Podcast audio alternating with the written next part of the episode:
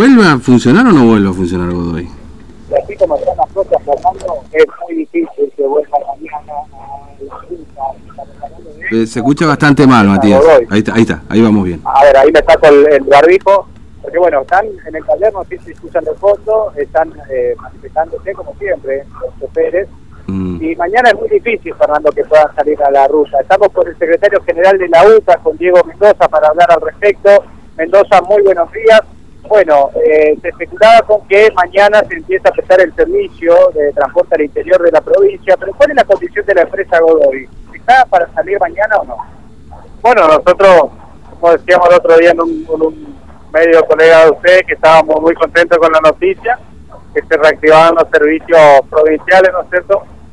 Creemos que para mañana va a ser imposible por, por, por dos cuestiones. Una, la empresa Godoy prácticamente ya, como venimos contando meses tras meses y sumando la deuda, prácticamente le está debiendo 100 mil pesos por trabajador por hacer un número redondo, ¿no es cierto? Es muchísima la plata que está debiendo a cada trabajador. Y bueno, la, la otra parte es que también no, no hay unidades disponibles hasta el momento como para salir a trabajar, lo cual eso nos preocupa si es que eh, tienen que trabajar en el caso de mañana como hemos venido planteando, yo creo que va a ser imposible que mañana haya colectivo, por lo menos de la empresa Godoy en la ruta.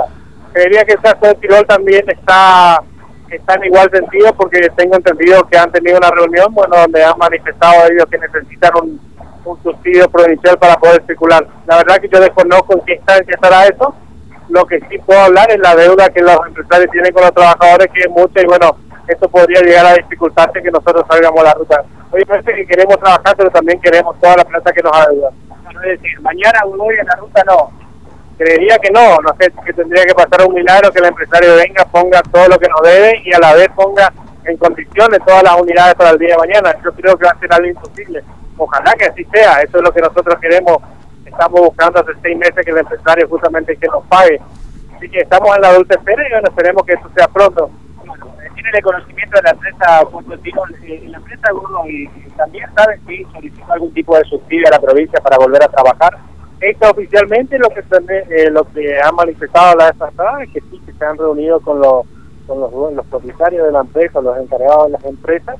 Más que esa información no tengo, más que esa información no tengo porque yo no he participado de esa reunión, ha sido netamente la provincia con los empresarios o con las empresas. empresas.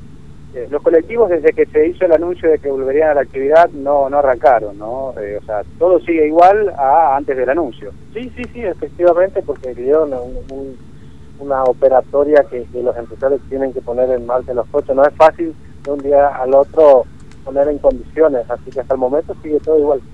Y en esta situación en la que se encuentra, ¿cuánto tiempo tiene que pasar para poner eh, en punto la empresa y que salgan a prestar el servicio? Y yo creo que necesito por lo menos de 10 a 15 días poner en condiciones realmente. Recordemos que nosotros, en el caso de la Godoy, veníamos ya antes de la pandemia eh, hablando de que las unidades no estaban en condiciones. En el caso de Tirol, por ahí con un colectivo nuevo es otro panorama, ¿no es cierto? Pero de igual modo, si es que no hay eh, no hay un trabajo fino ahí que lleva unos días, no, no, es de la noche a la mañana que se pone un, un ómnibus a la calle, no sé. Claro, eso en cuanto a la parte técnica de, de los colectivos. Eh, La otra cuestión es la deuda que mantiene, 100 mil pesos por trabajador aproximadamente. Esa es la empresa efectivamente, que nosotros ya es público conocimiento que todos los meses venimos haciendo algún tipo de manifestación o algún tipo de ruido, si se quiere el término, como para que los empresarios puedan eh, acercarse y decirnos, bueno, le pagamos algo. Hasta el momento nada, nada, y seguimos igual, seguimos la espera como digo. Claro, eh, y ante estas circunstancias, eh, ¿qué realizan? Digamos, están en una asamblea permanente, se encuentran todavía aquí en el taller de la calle eh, Moreno, ¿qué piensan hacer? Bueno, no, lo que nosotros queremos y esperamos es que se acerque algún directivo a la empresa y bueno, se haga cargo de lo que realmente se tiene que. A nosotros lo que realmente nos importa es la deuda que mantiene nosotros. Bueno, también sin dejar de, merecer la otra cuestión, que, que queremos arrancar a trabajar cuanto antes y, que se pongan en condiciones, que se pongan a trabajar. Desconozco en qué, cómo han quedado con la provincia, sé que le ha pedido me han pedido una serie de papeles, pero hasta ahí eso oficialmente no, no, eso es lo que tengo, no tengo nada en concreto de cuáles son los papeles que debe presentar y obviamente las unidades que tienen que estar en condiciones. Bien, Mendoza, muchas gracias. Gracias, José. Bien, Fernando, la palabra del secretario general de la UTA, la Unión Tranviaria Soy Conocer. Sí. Así como está la cosa, mañana no arranca, yo tampoco Eh, pero, eh, a ver, perdón, Matías, son Godoy y, Tirol nomás lo que tienen servicio. ¿No, hay otra empresa? Parece tal Pulqui también, pero no sé si le podés preguntar. son dos empresas nada más, Tirol y Godoy. Eh, el Pulqui prestaba servicios al interior, o lo, sigue haciendo o no lo hace más. Bueno, el Pulqui es una empresa que no tiene base en Formosa, mm. si bien estaba de tránsito, que venía de hacer un servicio de Buenos Aires a Laguna Blanca, tengo entendido, pero no no no tiene base en la provincia de Formosa. Por ende, a no están bajo la tutela de Ruta Seccional Formosa. Claro, es decir que eh, hoy por hoy en la provincia lo que están en condiciones, entre comillas, es eh, Tirol y Godoy de preparación. Y tengo entendido, de igual modo, que los servicios van a estar netamente dentro de la provincia, en los cuales ya el PULTI quedaría en descubierto, porque si hace un servicio de Buenos Aires a, a, perdón, a Laguna Blanca, no, no podría entrar. O sea, los servicios son netamente dentro de la provincia. ahora sí, gracias Mendoza. Gracias a usted.